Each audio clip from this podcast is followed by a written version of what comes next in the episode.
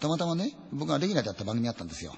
若い子対象の番組で。で、その曜日の司会者ってので僕出てたんですけど、辞めて何ヶ月か経つんですが、その、500回記念だったんで呼ばれて行ったんです。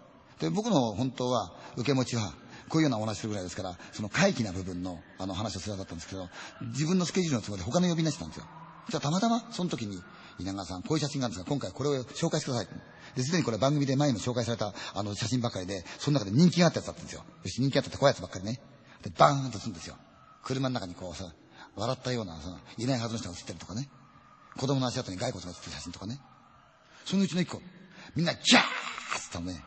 それが、あの、宴会場なんです。で、みんながね、あの、騒いで動いてなかった、部屋の中。あの、お膳の周り走ってるやつが手挙げてるのみんな読んでるわけ。で、その後ろ、ちょっとバックの部分っていうのはね、窓ガラスなんですけど、大きな窓でもって窓ガラスだけなんだけど、カーテンが開いてるんですよ。で、外は真っ暗だから、何にも映ってないんだけど、その向こうに4つ、点点点点って、真っ青な丸いものがいてるんですよ。これよく見たらね、人間の顔なんです。髪の毛のない。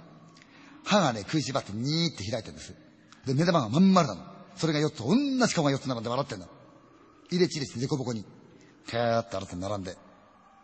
で、これは、建物でも高い階だったんで、大広間はてっぺんの階なんで、ここに顔が映るわけがない。中にいたらそんな冗談ができない。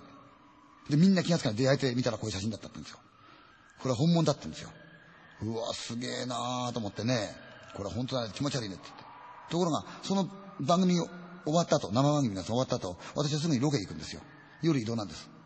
車に乗って、現地入るの夜中なんですよね。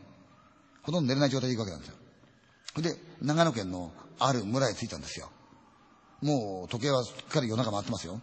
もう朝一番からロケがあるわけですから。そしたら、そこのご主人が出てきて、どうもご苦労さんです、お待ちしてましたなんて眠そうな顔出てくるんですよね。で、稲川さんこちらのお部屋ですって。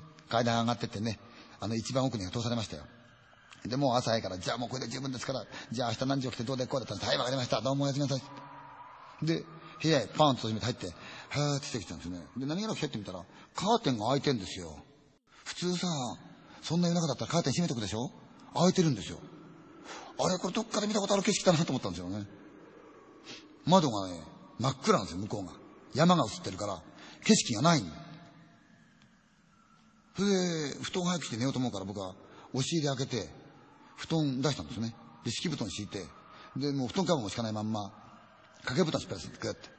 それでもうパンツ一丁になって、掛け布団掴んで、寝ようと思ってひょってみたの。そしたら、掛け布団のカバー、ちょうど私のね、顎が乗るあたりのところ、10センチぐらい直径のね、血のシミがポテッとくっついてるんですよ。それも洗ったとも何もない。そのまんま。まだ少し赤みがあるの。縁が黒ずんでね。鼻血かなんか垂らしたのかと思うけど、まず旅館でもってそんなものね、出す方がおかしいし、あるわけがないです。さすがに気持ち悪かったんで、それ畳んじゃったのね。それで、しまい込みましたよ。それで下の布団出してかけたの。なんか寝る気がしないんだ、私。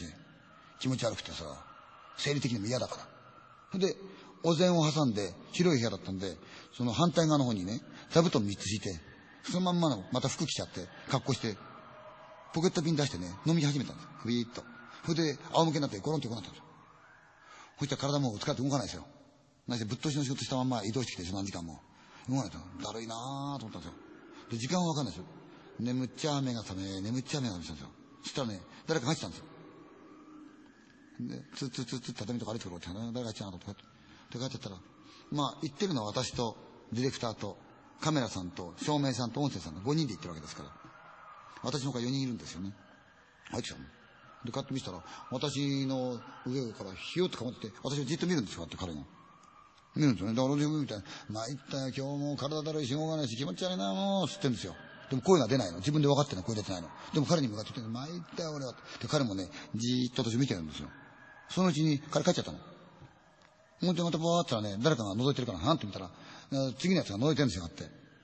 で、覗いてから、ああ、どうもね、疲れちゃってごめんね。俺起きれねえよって言ってんだけど、これ声が出ないの。で、彼もじーっと僕の顔見ながら帰っちゃったの。で、しばらくしたらまたね、来るんだけど、横向けないから来るのわかんない。突然顔がパーンと前現れるんですよ。私は天井見てるんだけど。ほんで、私の顔、ちょうど私の顔からそうだな、1メーター半ぐらいの位置なのかな、こう、ちょっとこうやって、かごんで見てるから。で、見てるから、ああ、どうもね、って、まだ寝ないのなんか言ってるんですよ。でも声が出ないんです。4人来ましてね、帰ってったんですよ。で、うとうとうとしてるうちにね、なんとなくもうだるいし、そうだ、もう寝ないとダメだ、明日疲れちゃうから布団で寝ようと思って、もうそこまで眠くなるとね、眠さ先来てますからね、辛いですから、半分眠ったような状況でもってね、布団のとこ行ったんです。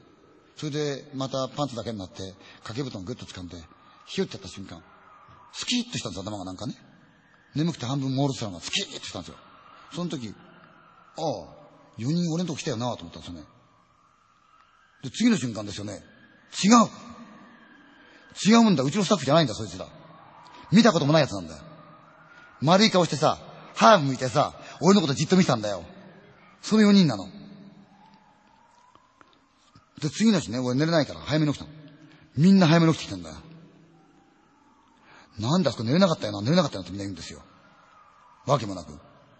寝れなかったよなって言うんですよね。でもそれは原因僕はわからないんです。でも僕が見たのはそうだったんですよ。そういう経験がありましたよ。それもつい最近なんです、それ。